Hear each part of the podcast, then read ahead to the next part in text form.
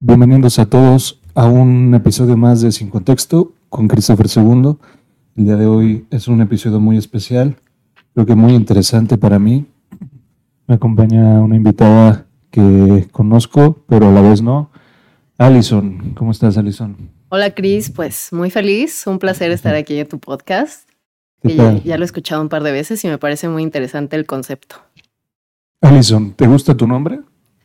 Sí, la verdad me encanta. De hecho, me llamo Alison María. Normalmente nadie me dice María. Antes a mí no sé por qué me daba como que... No sé qué me daba, como que el María no me gustaba. Pero después como que... Pues dije, ok, como que decía, no combina Alison con María. Pero luego ya me empezaron a gustar los dos. Y de hecho, hay una ex que me decía María. Y a mí me... Como que me empezó a gustar, o sea, no por ella, sino porque dije, ay, ¿por qué nunca aprecio al María? Pero aún así, la mayoría de la gente me dice Alison. Entonces, bueno, esa es la historia de mi nombre. ¿Sabes que me pongo a pensar que los dos son como nombres fuertes? ¿Lo has pensado? Sí, creo que sí.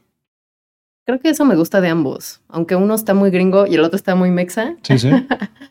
Pero sí, en realidad los dos me gustan. La mayoría de la gente me dice Alison y, y pues bueno, creo que me he acostumbrado más a ese nombre. Y aparte de que creo que sí es más diferente, al menos aquí en México. Igual y en Estados Unidos ya es más popular. Hablando de las nacionalidades, ¿tú naces en México? Sí, yo nazco en Ciudad de México, aunque tengo familia de Sinaloa. Ok. Entonces hay una descendencia por ahí. ¿Qué, ¿En qué, qué año naces? 1994. Ok. Ay, ya estoy vieja. Todo te tocó eso del- de, los 90 todavía. Sí, justo, todavía, creo que... Bueno, tú eres más chico que yo, pero Un poquito.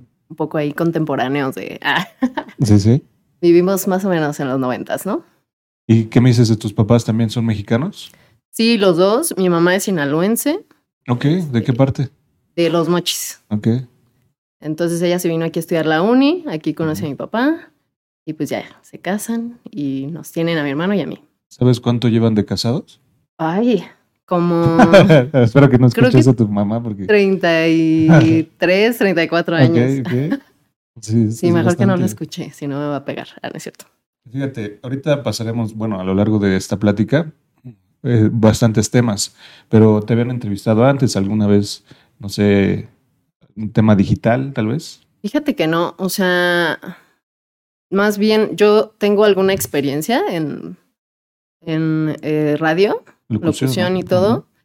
Yo estudié en MBS Radio eh, un diplomado de seis meses eh, y sí estuve como en un programa en vivo que se llama Ideas Frescas. Ok.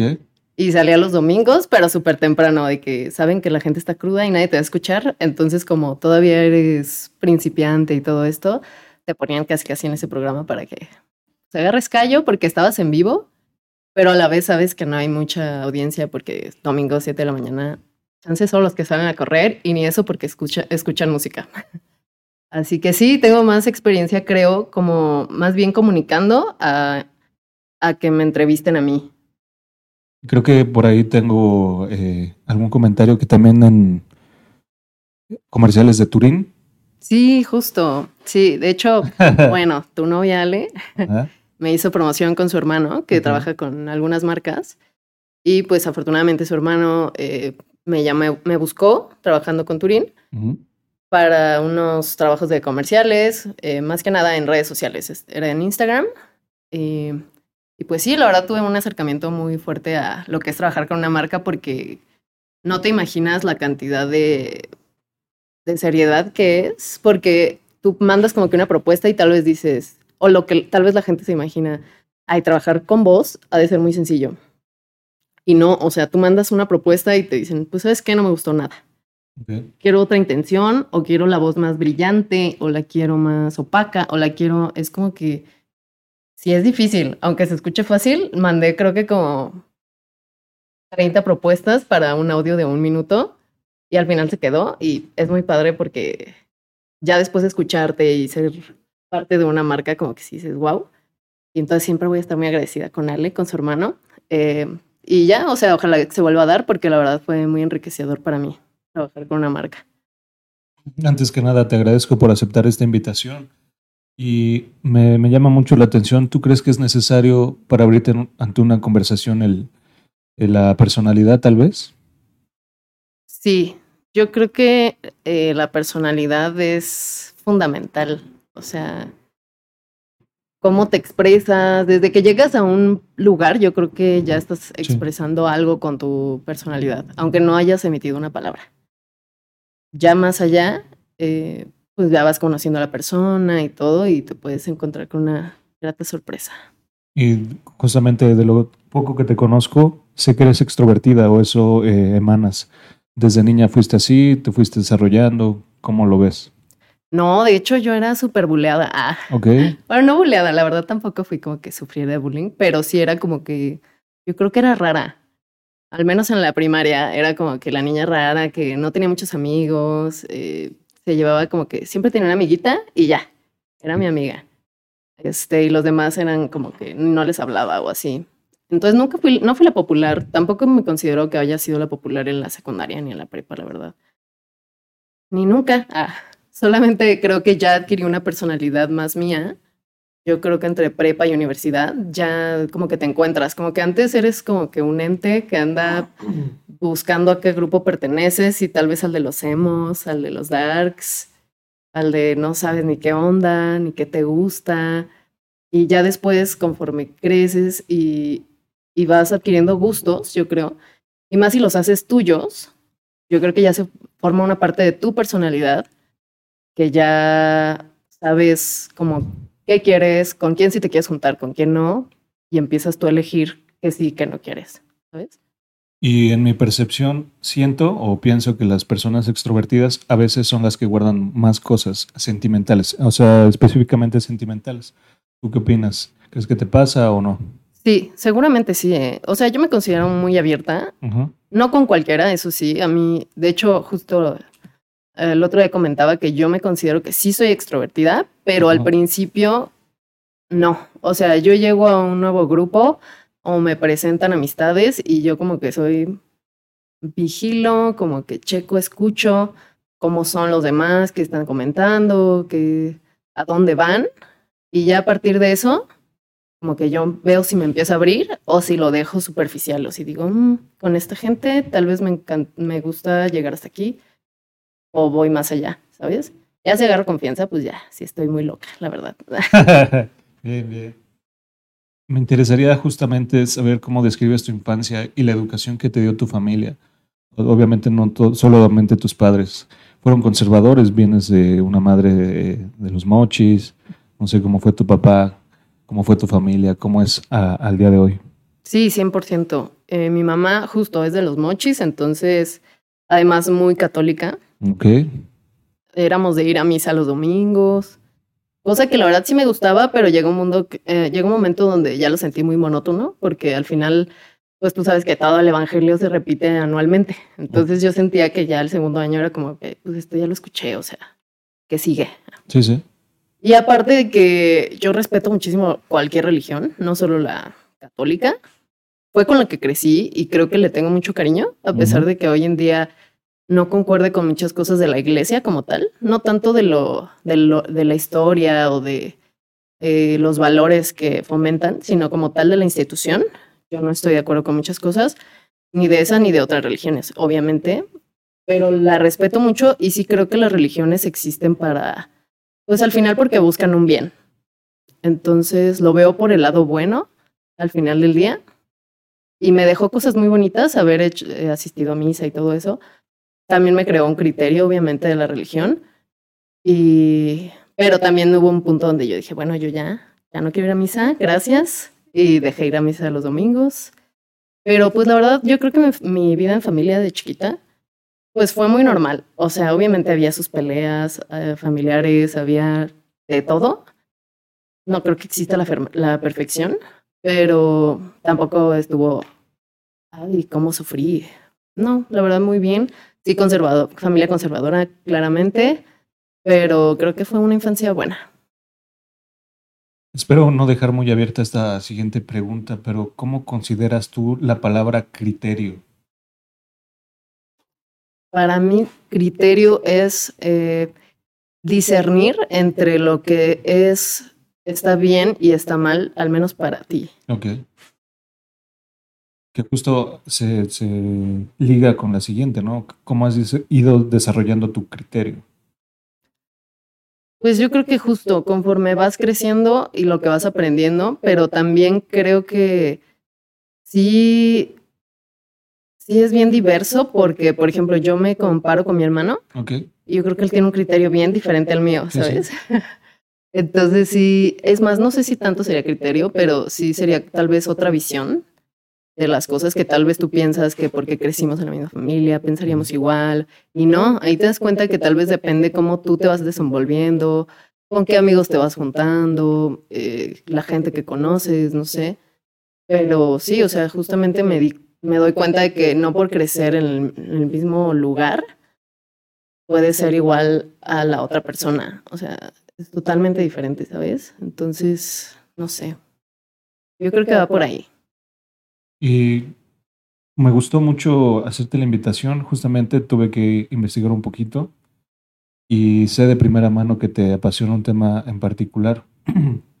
Leí que la, en la Revolución Mexicana, en, específicamente en 1910, hubo una revolución completamente social y todo el tema de la mujer, creo que ahí rompieron un, un tema muy fuerte en el ámbito de la guerra y justamente en toda esa esfera. Pero, ¿cómo opinas esa parte ¿no? de, de cómo se ha ido desenvolviendo el tema de la mujer en, en tu país? Uf, y ya viene el 8M. sí, justo. Viene muy, muy ad hoc el tema.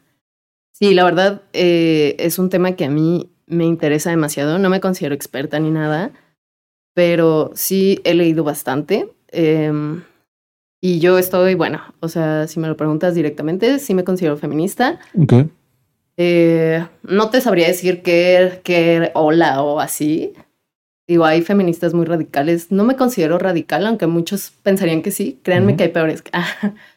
este, pero sí me considero feminista, 100%. Y sí creo que ha habido una violencia sistematizada contra la mujer, no solo en el país, sino en el mundo. Y es por eso que justo mujeres de todas partes han salido a marchar hartas de que esta violencia exista en todos lados, o sea, en el ámbito laboral, en el ámbito de derechos. Obviamente ha habido avances, cosa que se agradece, eh, pero todavía falta, todavía falta mucho por luchar.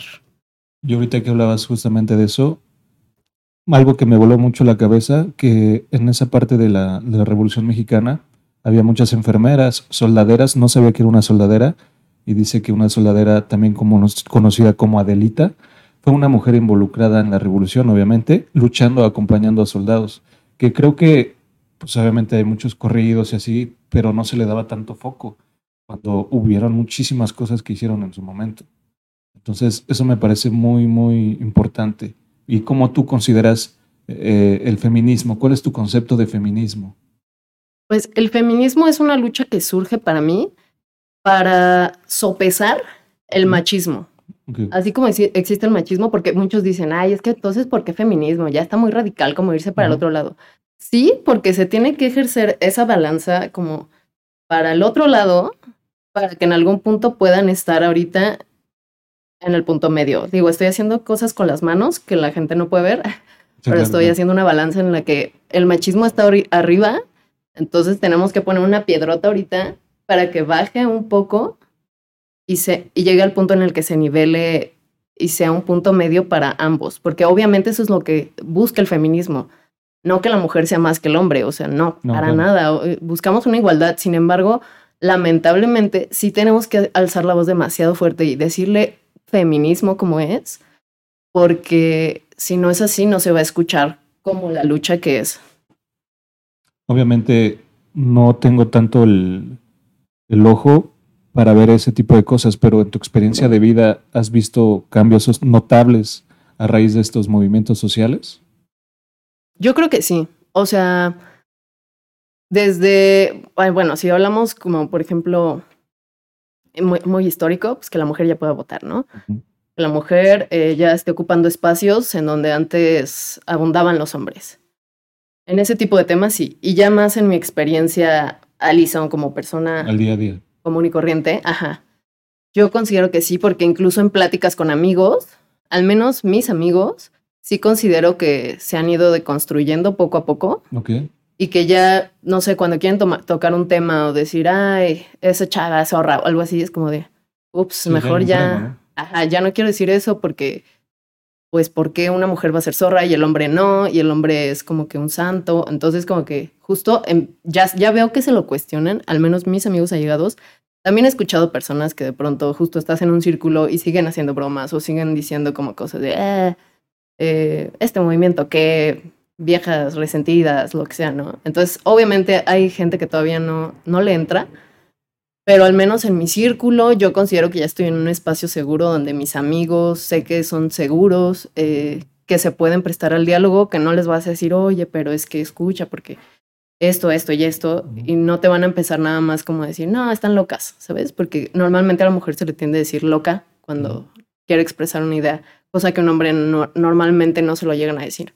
Entonces, yo en mi círculo sí, aunque desde mi privilegio, obviamente, porque creo que justo hay muchas mujeres que al día a día siguen viviendo un machismo total. Y ahorita que hablabas, te adelantaste un poquito Fíjate cómo todo se conecta. Otro dato curioso que tuve que tomar y que no sabía. Dice, el 17 de octubre de 1953, el presidente Ruiz Cortines promulgó las reformas constitucionales necesarias para que las mexicanas gozaran de la ciudadanía plena. Ese día, el Diario Oficial de la Federación decretó que a partir de esa fecha, las mexicanas podían votar y ser votadas. Hace 70 años. Me voló la cabeza que me parece que es muy poco tiempo. Poco hay personas que conozco que tienen esa edad de vida, 70 años, es muy poco para mí. Sí, sí, totalmente. Pero bueno, hoy se agradece que ya podamos votar.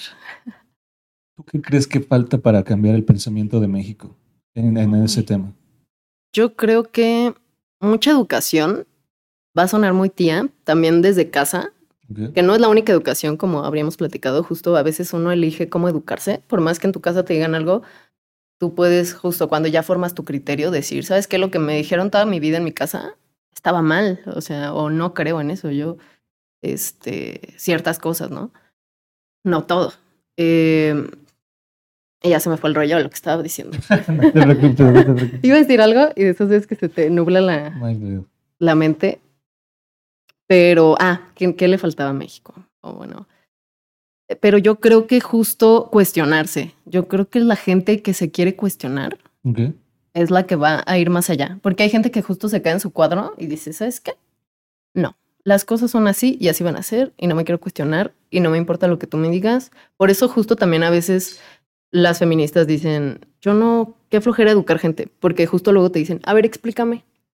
Y es como, yo no tengo por qué educarte hay, hay gente a la que sí le, le dices porque sabes que es una persona que va a estar abierta a, pero esa gente que nada más te dice, a ver, dime como retándote y no como un quiero entenderte, pues dices, ay, no, qué flojera. Entonces, creo que todo van a ser desde que te quieras cuestionar. Obviamente, a partir de las leyes, porque ahí sí, es que también esto es muy subjetivo, porque, a ver, tus leyes te pueden decir algo, pero si tu vecino le sigue pegando a la esposa, pues es otra cosa, ¿no? Sí, claro. Pero bueno, obviamente se agradece que existan leyes que lo penen. De ahí a que a veces ah, la justicia, al menos en México, sí es un fracaso, es diferente, pero sabes que tienes ese colchoncito, porque hay lugares donde ni siquiera la ley te protege y es como de, y ni modo. Entonces, al menos con las leyes. Ya después, para que cada persona cambie, creo que va a estar muy canijo, pero mínimo si se empiezan a cuestionar.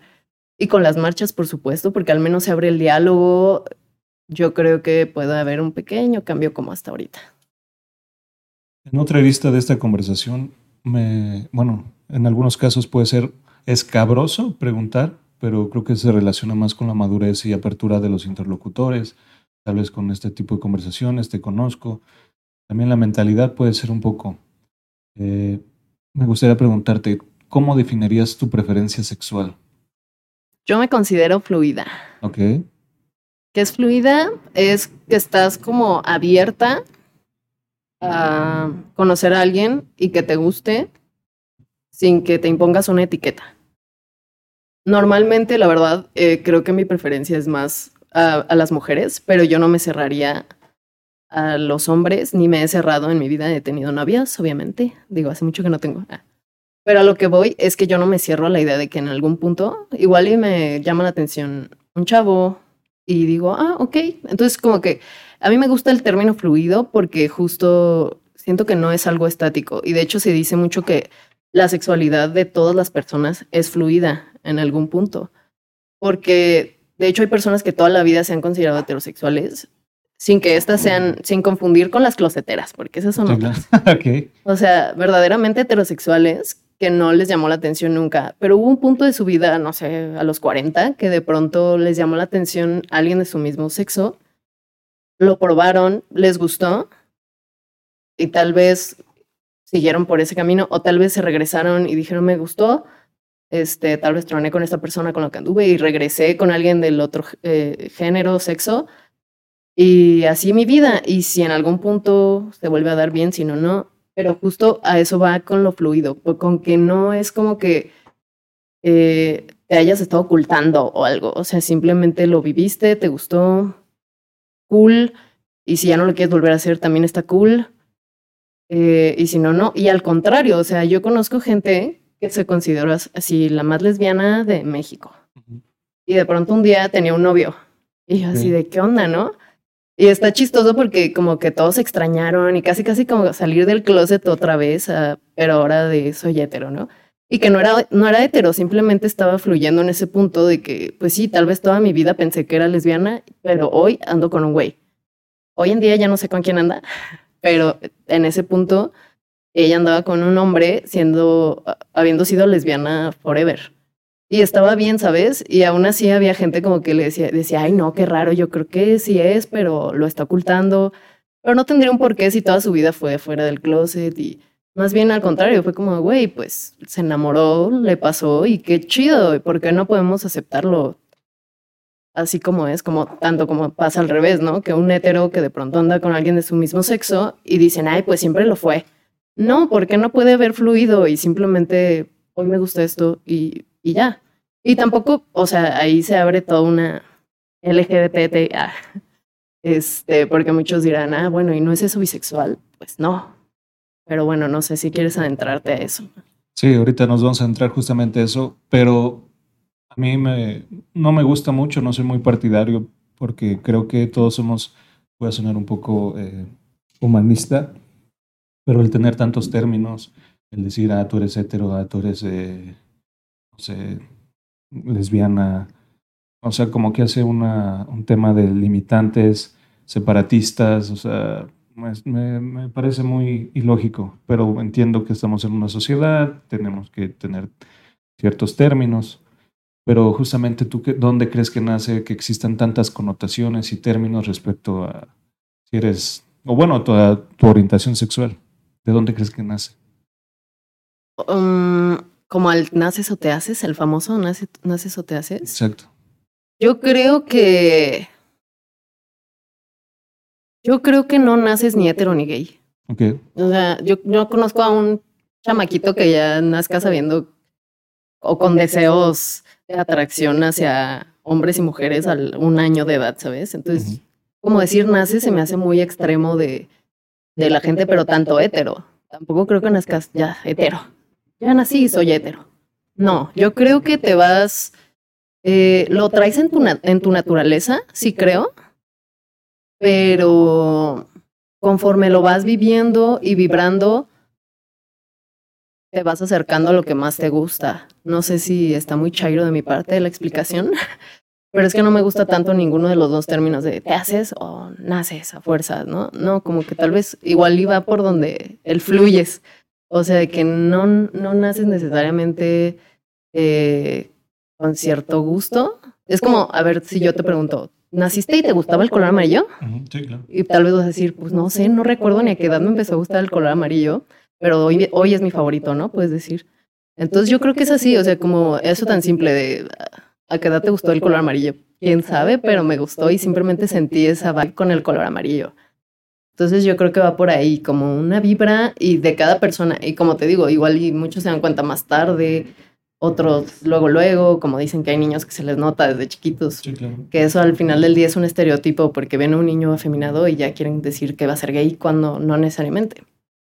Entonces yo creo que es una vibra, una vibra que traes en tu naturaleza. Fíjate, ahorita me, hiciste recordar, nosotros echando unas cervezas, que en una peda estábamos platicando, ¿no? Imagínate si yo me considerara eh, hetero, ¿no? Pero de repente me llamó la atención un hombre, que la verdad no, pero si lo fuera, lo diría sin ningún problema.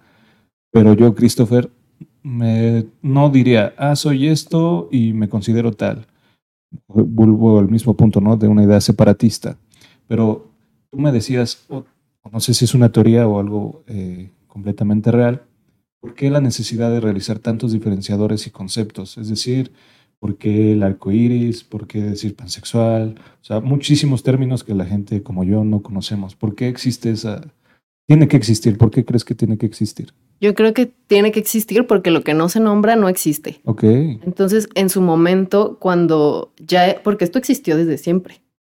El punto es que justo todos estaban viviendo en el closet o hacían reuniones, reuniones clandestinas. Entonces, hasta que llegó un punto, de hecho, todo empezó con una, las revueltas de Stonewall, que fue en Nueva York. En serio, algo histórico, chavos. O sea, no me creen mucho porque tal vez ya se me olvidaron algunas cosas. Ah, pero sí, fue en, en Stonewall y en Nueva York. Era un bar en donde empezó toda esta, porque empezaron a detener a la comunidad LGBT. Y ahí como que dijeron, ah, sí, pues nos vamos a rebelar. Y de hecho esta, es toda la rebelión la inició una mujer trans, este, VIH positiva. Creo yo. Según yo, ¿eh? Este, es si era trans y según yo también VIH positiva. Lo de VIH positiva te lo confirmo, pero según yo sí.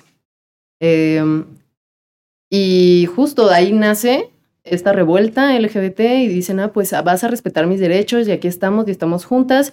Y si por cuando estábamos solas eran muy hombrecitos para hacernos cosas, pues ahora juntas, a ver, y juntes, a ver qué, qué nos vas a hacer. Entonces ahí fue como que el primer, digamos, la primera marcha. Y fue cuando empezaron a decir, ay, güey, o sea, estos sí se, se, se van a defender. Porque antes se pisoteaban los derechos, pues, a diestra y siniestra. Entonces, ahí surge eh, y ya de ahí empieza como que, bueno, pues vamos a tener una bandera y vamos, porque toda lucha al final sí tiene que tener sus símbolos, sí tiene que tener, al menos por ahora, ¿no? La- se busca que al final llegue un punto donde obviamente, como dices, no haya una distinción y todos seamos humanos y, y creo que justo poco a poco va pasando con las nuevas generaciones que ya es como de, van en la primaria y es, es que mi amigo es gay y ya no les importa nada, ¿no? Y ya es como que, ah, oh, chido, ¿no? Y tal vez en la época de nuestros papás, abuelos, era como que, para empezar, nadie decía que era gay, ¿no? Entonces, creo que sí se puede llegar a ese punto en el que ya ni siquiera tenga que haber esas etiquetas, ni una comunidad, tal vez. Eh, bueno, que ahora le dicen población LGBT. Eh, pero, pues sí, ya va a llegar un punto en el que no va, no va a tener que existir. Pero por ahora todavía tiene que, porque todavía hay transfeminicidios, eh, homicidio por homofobia, o sea, lamentablemente todavía. Está cabrón y, me siento muy bien de... O sea, no te conocía ah, mucho, pero eh, me sorprende, me, me, me llama mucho la atención lo, lo estudiada que estás justamente en este tema. O sea, creo que no es nada más decir como, ah, soy gay, ah, ok, ¿por qué? Porque sí. Ah, pero apoyo el, el movimiento por tal, tal, tal. Y me adentré, obviamente eh, me quedo corto en las investigaciones, pero investigué seguramente sobre los disturbios de Stonewall, que tuvo lugar en la madrugada del 28 de junio del 69. Ujú. Y me sorprende justamente cómo había tanta represión ante el ser humano. O sea, que primero que los negros, ahora los homosexuales, eh, no sé mañana qué vaya a existir, pero justamente por ahí nace todo ese, Sí, ese movimiento. Y hace poquito fui a un bar gay, no sé si llamarlo así, bueno, fue un bar, kinky, justamente kinky. Y fuimos, fui con mi novia, me, me sorprendió la, la per- la cantidad de personas que solamente en ese ecosistema se sienten libres. Yo puedo ir a, a cualquier bar, antro, discoteca, o sea, me considero una persona eh, que me gusta todo, me gusta todo tipo de música y me siento a gusto en cualquier lugar. Por ejemplo, soy muy criticado a veces por escuchar música grupera, puede ser, y me dicen, no, cómo escuchas música grupera. Pero bueno, el punto que voy es, me sorprendió cómo ahí, en ese ecosistema, sí se sienten completamente seguros, libres, eh, van vestidos de distintas formas que tal vez en un antro no he conocido. Entonces fue como muy underground, pero no porque estuviera mal, sino porque solamente ahí puedes encontrar a personas tal vez un poco más libres en, otra, en otros lados.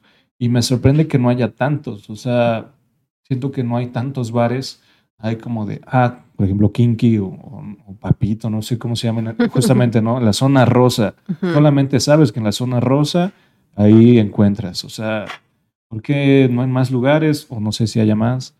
No sé, ¿qué, qué opinas de eso?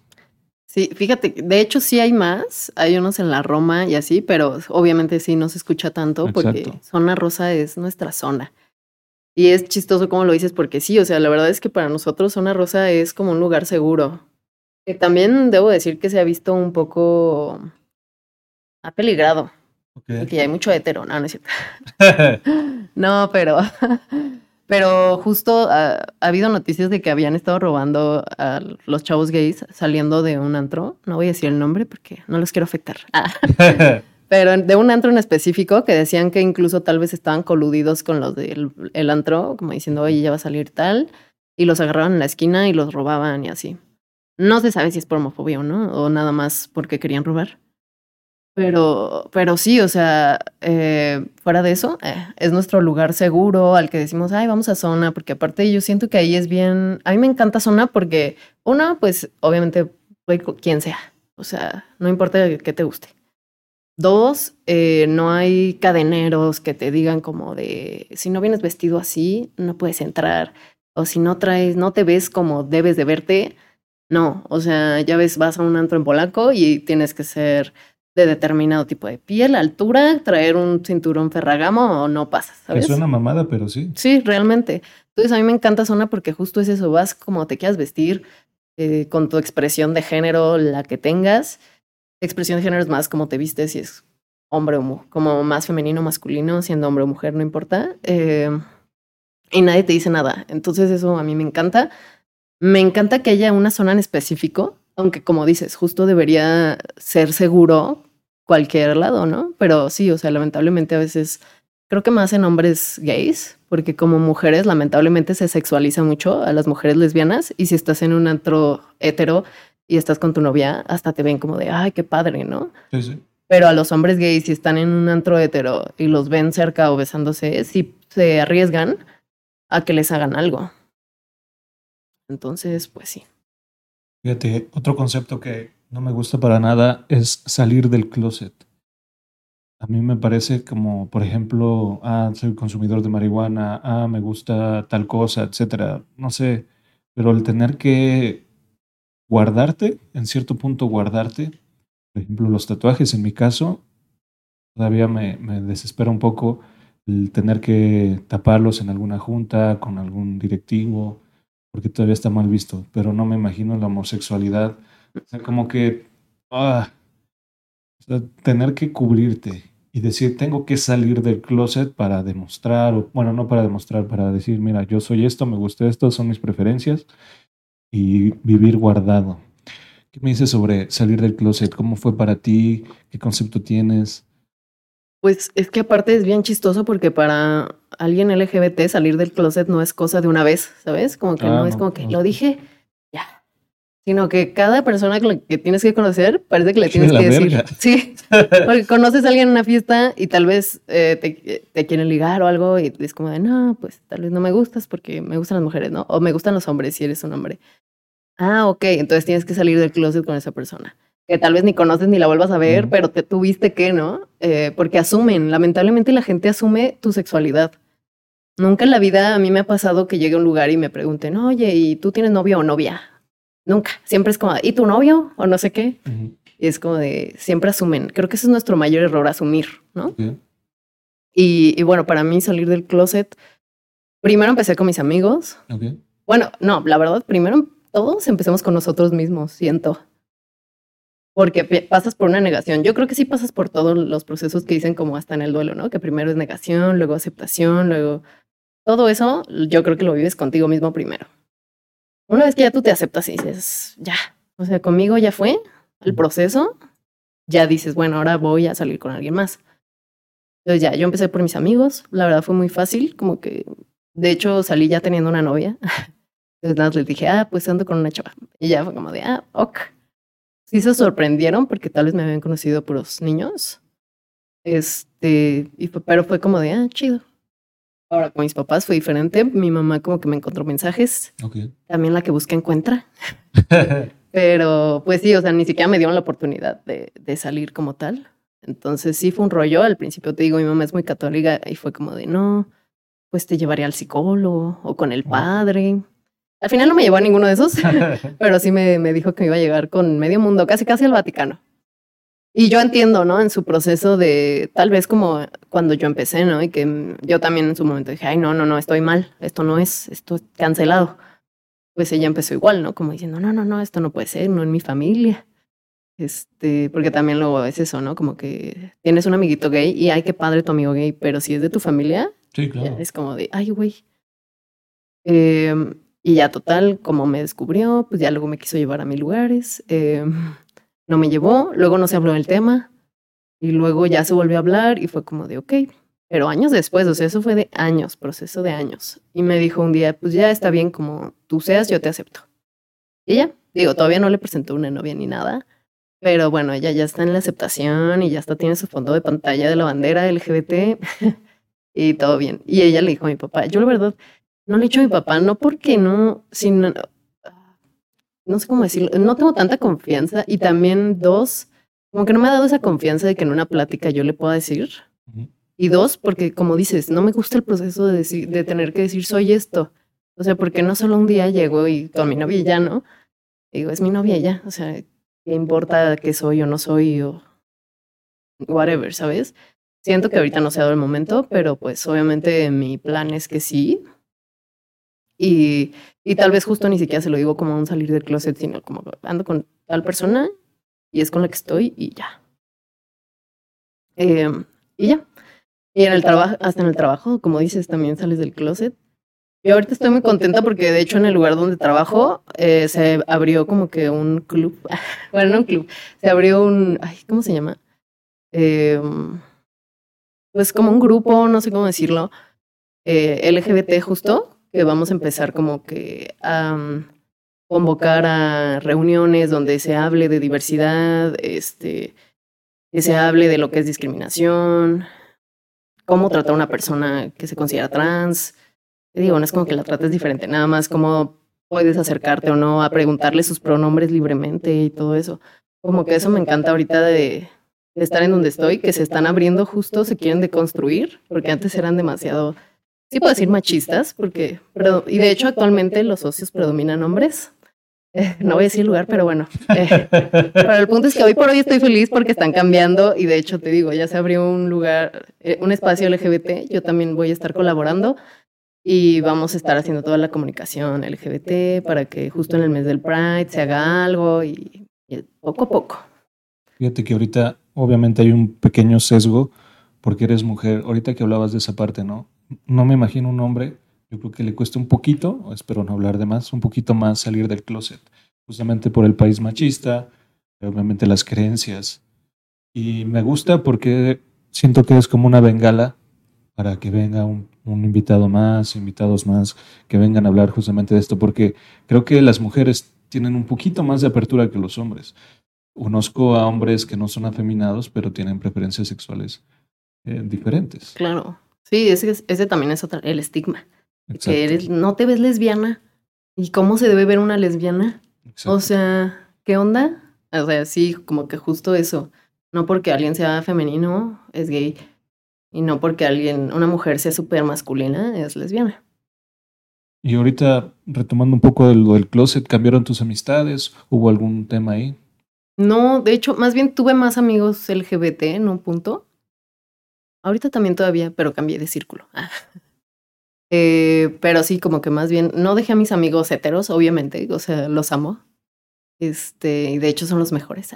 Bueno, no, también, también tengo mejores amigos LGBT, la verdad, no, no voy a negar se cancela. Ah, tengo mejores amigos en ambos bandos. Este, Así que sí, o sea, de hecho mi, mi grupo social está muy mezclado, como que no me, no me junto solo con personas de la comunidad, de la población LGBT, y tampoco me junto solo con éteres. Entonces está muy diversa. Y creo que de todo esto que hemos hablado hace que muchas veces tengas que caminar con comentarios, creencias y hasta insultos en tu día a día. ¿Alguna vez tuviste alguno? Eh, no sé cómo lo tomaron tu familia o lo saben.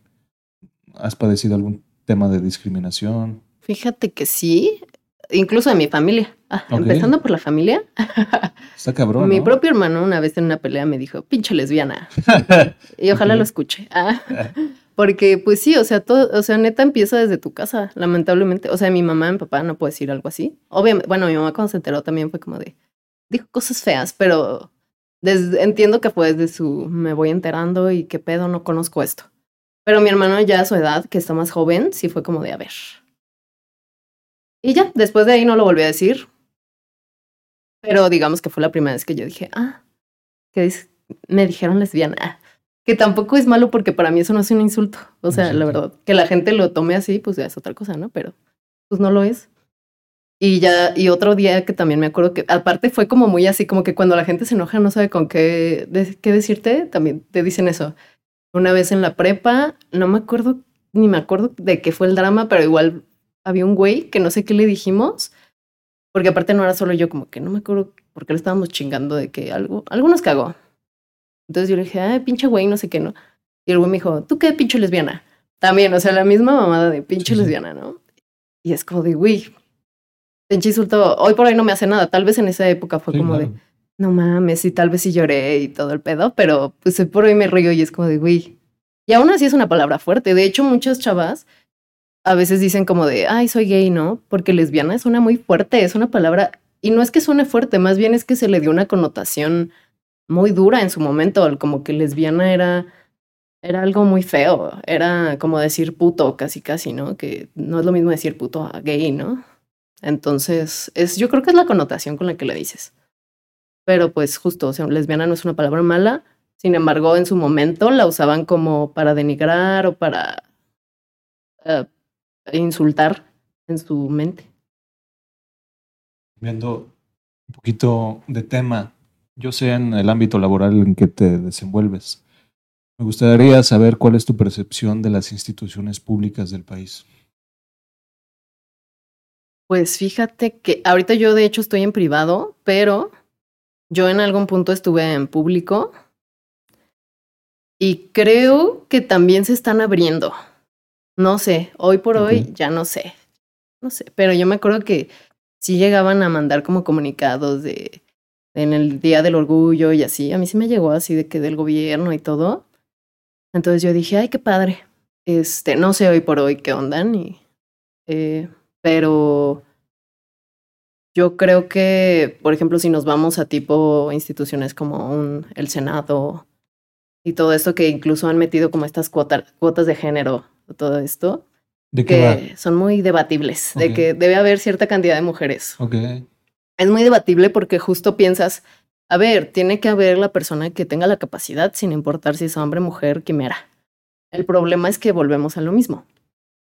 Mm, A veces neta no se les da el espacio por ser mujer, realmente. O sea, y por eso existen de pronto estas cuotas que se busca que se quiten en algún punto, evidentemente. Lamentablemente, a veces tienen que existir.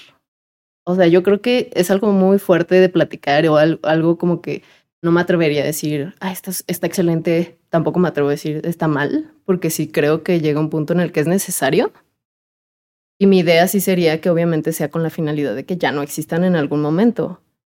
Pero pues quién sabe, o sea, yo por ejemplo en mi lugar de trabajo hay gente LGBT, como, como ya te mencioné, pero no he encontrado a una persona, bueno, hay gente LG, B puede ser, pero T, o sea, por ejemplo, una persona trans verga. en mi trabajo, yo no la he encontrado. Ok. O sea, sí, como que qué padre la apertura, pero no he visto a un hombre que pueda ir con falda en mi lugar de trabajo, ¿sabes?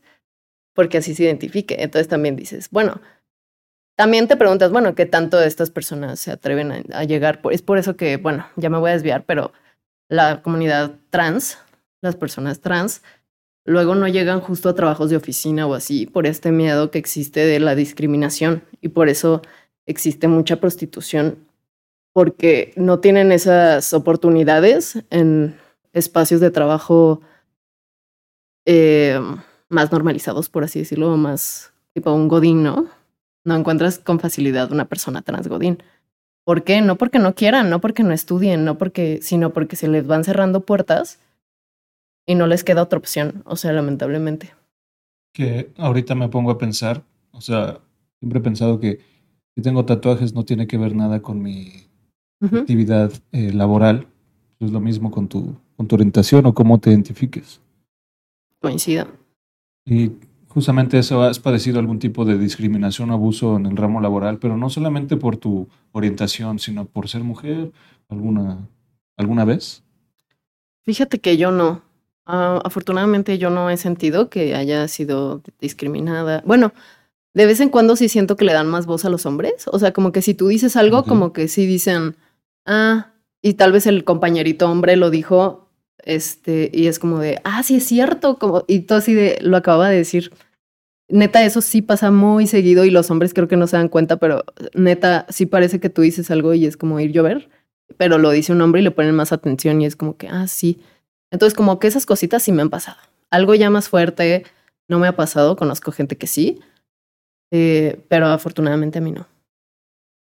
Y ahorita hablando de esas cuotas de la comunidad o de personas con discapacidad, ¿crees que eh, también en ese tipo de personas con discapacidad te ha tocado ver algún tipo de cambio?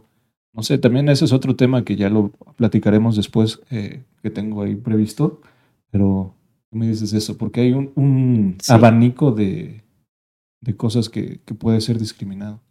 100%. No, yo, por ejemplo, en cuanto a personas con discapacidad, por ejemplo, en supermercados y así, ya hay personas que te atienden y están en silla de ruedas, lo cual me parece a mí increíble, porque justo estas personas buscan espacios para trabajar. Eh, y también el otro día, de hecho, a mí me tocó ir a una empresa y me atendió una persona con una discapacidad, no sé cómo se dice, pero un poco de habla, no sé, o sea, que no, no pueden como hablar bien pero se daba a entender, o sea, te costaba un poco, pero se daba a entender perfectamente. Y muchas veces justo, y de hecho estaba en recepción. Y a mí me pareció increíble porque dices, güey, qué bien que les estén dando espacios, o sea, no, o sea, no pasa de que le tengas que repetir tal vez, pero a, ti no te cuesta nada. Y la neta, esa persona le está echando ganas y está, y qué padre que las puedas incluir para recibir un salario y estar siendo productivos en la sociedad. Obviamente hay discapacidades a discapacidades y y tal vez se podrán acoplar ciertos trabajos para unas personas, para otras otras, etcétera. Pero sí es buscar estos espacios para las personas con discapacidad, por supuesto. O sea, totalmente yo creo que, como dices, hay muchísimos tipos de discriminación eh, y ese es uno de los que menos se habla, me atrevería a decir. Y va de la mano lo que te quería preguntar. Obviamente es subjetivo, he preguntado muchas veces esa parte de la justicia, pero específicamente en México. ¿Crees que existe la justicia en México? Yo pienso que no. Ni en México, ni en muchos lados del mundo. Ni, ni yo creo que ni en todo el mundo. Es muy subjetiva la justicia. Sí, claro, claro. Pero, por ejemplo, justo últimamente he estado viendo un podcast eh, de Saskia Niño de Rivera que entrevista gente en la cárcel. Ella tiene un, una asociación civil, me parece, que se llama Reinserta, y habla de, bueno, y, su objeto es como reinsertar precisamente a las personas que estuvieron en la cárcel, porque ¿cuál es la finalidad de que estén en la cárcel? Que se queden ahí para siempre, no. Se supone que buscas esa reinserción a la sociedad, que se vuelvan a encaminar, y muchas veces como que la gente lo olvida y es como que se pudran ahí. No, o sea, se trata de que justo retomen, ¿sabes? Y toda su organización va de eso. Entonces va de, tratar de que justo salgan con un empleo o salgan ya con un buen camino para que retomen eh, una vida decente y no sigan en ilegalidades. Entonces ella hizo un podcast con y entrevista a gente de la cárcel. Y ahí te das cuenta cómo neta la justicia, uno es súper subjetiva, dos no existe. O sea, por ejemplo, un caso que justo creo que va muy bien es de una chava, no me acuerdo cómo se llamaba, pero fue violada durante su infancia por el esposo de su mamá, que no era su papá. Eh, le dijo a su mamá, mamá, me está tocando, la mamá no le creyó, como pasa mucho en, en México. la niña crece, obviamente crece con problemas de que cree que eso es amor, que lo hagan con violencia, etcétera, y obviamente se junta con un hombre igual. Este hombre, por X o Y, pasan mil cosas, este, total, un día eh, crece y el güey se da cuenta de que él la abusó de pequeña a su, a su mujer, ¿no? Entonces le, se enoja mucho, aparte era un güey violento que le, pega, que le pegaba a ella, pues obviamente también dijo, no, pues también me lo ha hecho este güey. Y ella como que le dijo, no, pero no sé qué, total que entre que discutían entre no sé qué, el güey lo mató al que la violó. Obviamente para muchos tal vez eso sería justicia, como de, pues qué bueno, pinche güey, honestamente. Pero obviamente dices, híjole, pero no tendría que ser la justicia que pasara por un proceso, y llegara a la cárcel y que ahí le dieran los años que fueran. Entonces, total, al final ella pues ayudó a esconder el cuerpo, aunque no lo mató, ella lo, lo ayudó a esconder, no sé qué. Total, ella hoy en día está en la cárcel por haber matado a su agresor. Y bueno, no lo mató por ser cómplice. Y tú, tú dices, ¿eso es justicia? Yo creo que no. Entonces, para muchos sí sería, pues sí, porque mató a una persona, ¿sabes? O fue cómplice de un asesinato. Tal vez eso es justicia para ellos. Para mí no. Entonces justo creo que hablar de qué es justicia y si esto es justo o no, uno es, puede ser muy subjetivo para cada quien y creo que nunca llegaríamos a una conclusión. Entonces, pero sí creo que no, no existe esa justicia como tal. Le falta el sistema penal para que sea eficiente. Uy, yo creo que muchas cosas. Para empezar, quitar la corrupción, ¿no? O sea, pero yo siento que eso suena como que bien... Utópico, ¿no? Ajá, utópico, superficial, como de, sí, adiós corrupción. Y, y también digo, te mentiría mucho porque yo no estoy inmersa en ese, en ese ámbito, ¿no? Como que sí me falta mucho por conocer de tanto de materia penal como de las cárceles. Este, pero, híjole, sí le falta mucho, o sea, empezando por corrupción, investigación, eh, transparencia. Digo, igual ahorita se está debatiendo mucho el tema de la prisión preventiva. ¿Qué pasa con alguien que sí mató a alguien, este, pero está dos años antes de que sea su juicio bien o de que, de que tenga una sentencia, más bien? Y el güey ya lleva ahí dos años y tal vez, o tal vez no lo mató y a los dos años eh, que sale la sentencia y siendo muy positivos porque se tardan más años. A los dos años, ah, siempre sí eras inocente. ¿Y quién te regresa esos dos, tres años que estuviste en la cárcel? Entonces, faltan muchísimas cosas, pero también justo no me atrevería a decir que yo tengo las respuestas porque no, no creo tenerlas. Está muy complicado. no, pero a fin de cuentas es lo que me interesa y enriquece el, el saber todo tipo de opiniones diversas. ¿Y tú qué crees? ¿Que la institución hace a la persona o la persona a la institución? Yo creo. Cualquiera que sea. Yo creo que la persona de la institución. Sí, como cuando dices, ay, ¿de, qué universidad egresaste? X de la que hayas egresado. Discriminación, otra vez. Exacto, X. O sea, si tú fuiste muy inteligente en la institución Patito, tú hiciste esa institución, o sea, porque tú fuiste el que estudió, tú le metiste duro. Y al contrario, tal vez saliste de la Nahuac y pagaste tu título, ¿no? Digo, no quiero decir que se paguen títulos en la Nahuac. Pero, ¿qué tal, no? Por poner un ejemplo, y nada más es como pantalla. Entonces, yo creo que la persona hace la institución. Viendo un poquito de tema, creo que, bueno, mi percepción siempre ha sido que el trabajo y, la profesión per se es un medio para ganarte la vida, pero no creo que, bueno, muchas veces no, no es la pasión. Sé que estudiaste actuación. Sí. ¿De dónde nace? Pues también yo siento que siempre tuve una inquietud como muy artística, como de expresión, como que siempre, aparte, o sea, justo, siempre he sido muy sensible a todo, entonces como que dije, quiero estudiar actuación. Aunque también estudié derecho porque justo buscaba la justicia. Lamentablemente luego me decepcioné mucho porque justo te das cuenta de cómo es el derecho. Al menos también en México. y dices, al menos a mí me pasó que sí me decepcioné como a lo que yo pensaba en mi mente. Tal vez me veía muy en modo Estados Unidos, película gringa en un juicio, yo diciendo, sí, y esto y esto. Y terminas con un expediente de 200 páginas en tu escritorio y dices, qué flojera, no quiero nada. me decepcionó un poco. No quiero decir que no me guste porque creo que el derecho en su teoría es muy bueno y muy interesante y muy padre.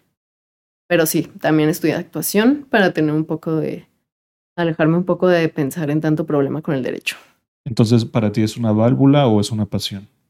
Yo creo que es una pasión, pero sí, yo creo que es una pasión, pero que tal vez justo es tan bonito lo que siento por la actuación y todo el arte que me daba un poco de pereza el convertirlo en mi trabajo, porque sé que también ser actor en México es muy difícil y, creo que genuinamente siento que se iba a convertir en un punto en el que lo iba a odiar.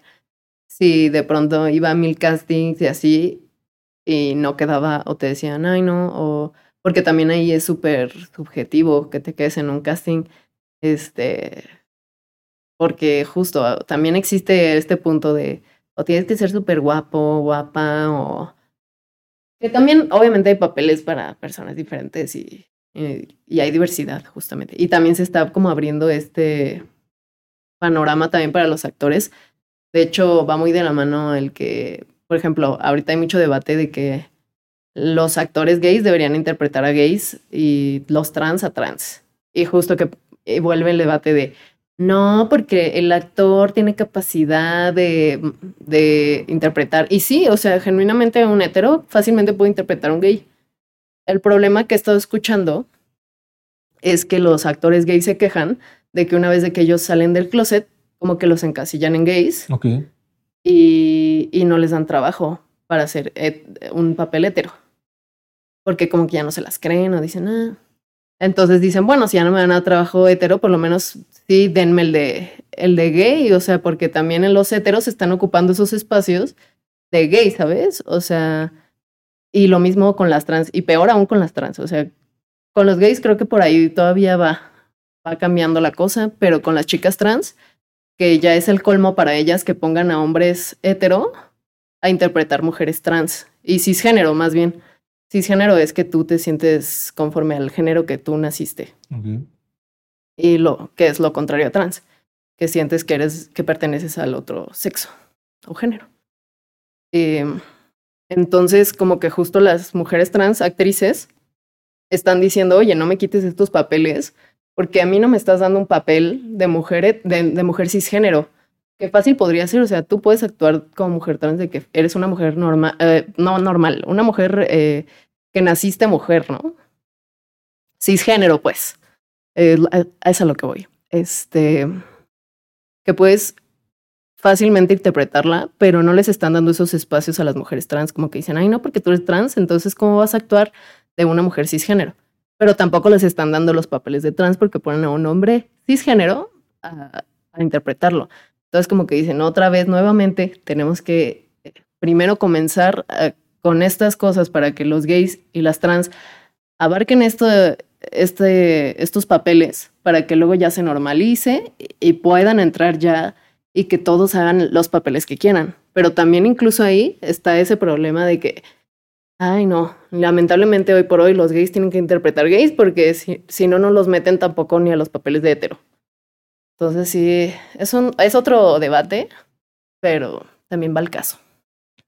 Y para ti, Allison, ¿qué es un buen actor? Obviamente como tu percepción completa. Qué fuerte. Pues para mí Allison es alguien que a quien se lo crees.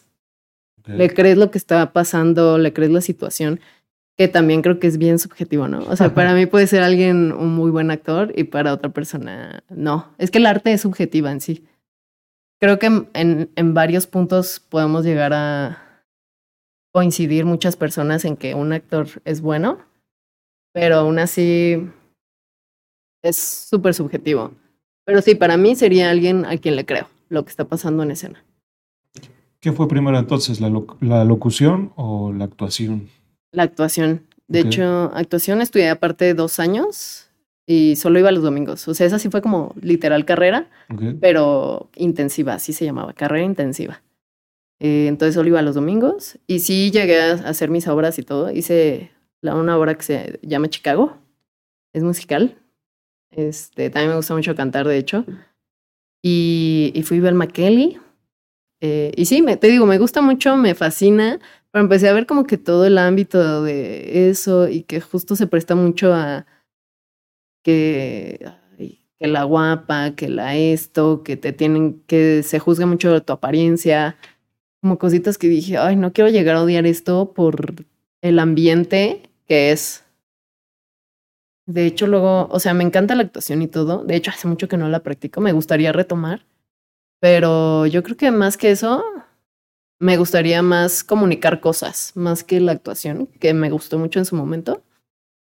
Yo creo que a mí me gustaría más comunicar en general. Para ir preparando nuestro cierre, me gustaría saber qué te falta por realizar. Mm, yo creo que muchísimas cosas. Hay muchos sueños por cumplir. Yo creo que muchos viajes. Eh, quiero.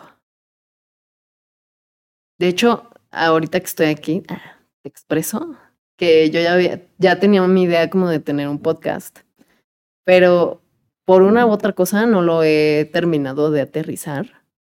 Este, pero también me gustaría como que hacerlo. Si te fijas, hablo mucho. Entonces creo que tengo muchas cosas que, que, expresar.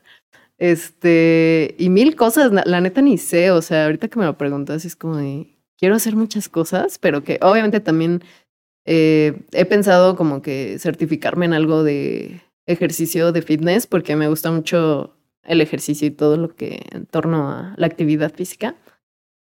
No, ahorita sí te diría que por tiempo neta no, no lo he logrado, pero me encantaría hacer algo de fitness. Em, aunque sea para ponerme solo mis rutinas a mí o lo que sea, pero me encanta. Pues no sé, aprender de todo lo que se pueda. Eh, construir algo que sea solo mío. No te sé decir ahorita qué, pero sí quiero construir algo mío eh, laboralmente. Y ya, muchas cosas. Quiero que me falten muchas cosas por cumplir. Bien. Me gustaría que nos dijeras cuál sería tu principal consejo que le darías a los jóvenes, pero a los no tan jóvenes también que viven con prejuicios de su orientación sexual ante ellos mismos o ante los demás. Pues ¿Qué consejo les darías? Yo les diría que va a sonar súper típico, pero que yo creo que una vez que te aceptas a ti mismo, porque creo que si no han salido ante las sociedades, porque en el fondo no se terminan de aceptar, porque siguen teniendo un prejuicio con ellos mismos. Entonces, olvídense de los demás.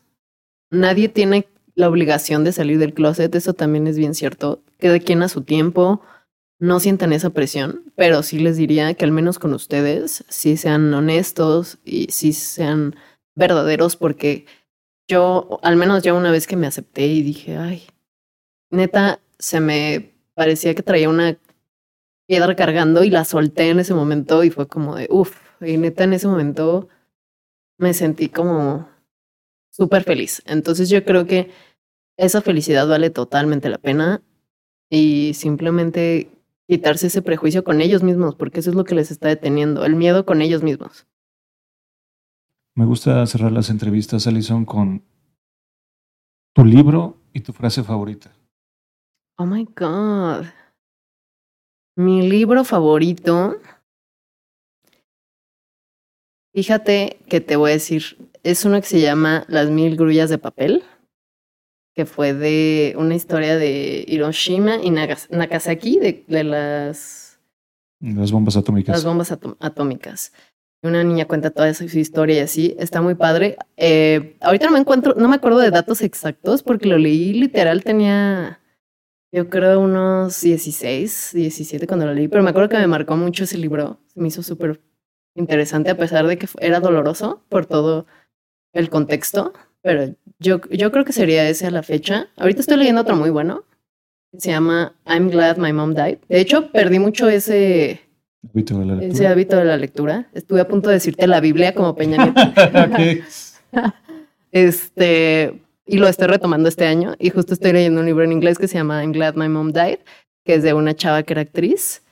Eh, justo de Disney, y, pero ella no quería ser actriz. Eh, su mamá como que era su sueño frustrado y la mamá tenía cáncer pero la mamá como que ejercía mucha presión en ella. Por eso se llama así el libro, pero no, yo creo que no lo emite tanto como de, de verdad, me, dio gusto que se muriera, sino no, como que es más la historia de cómo ella, la mamá ejerció presión en ella para llegar a hacer lo que la mamá quería.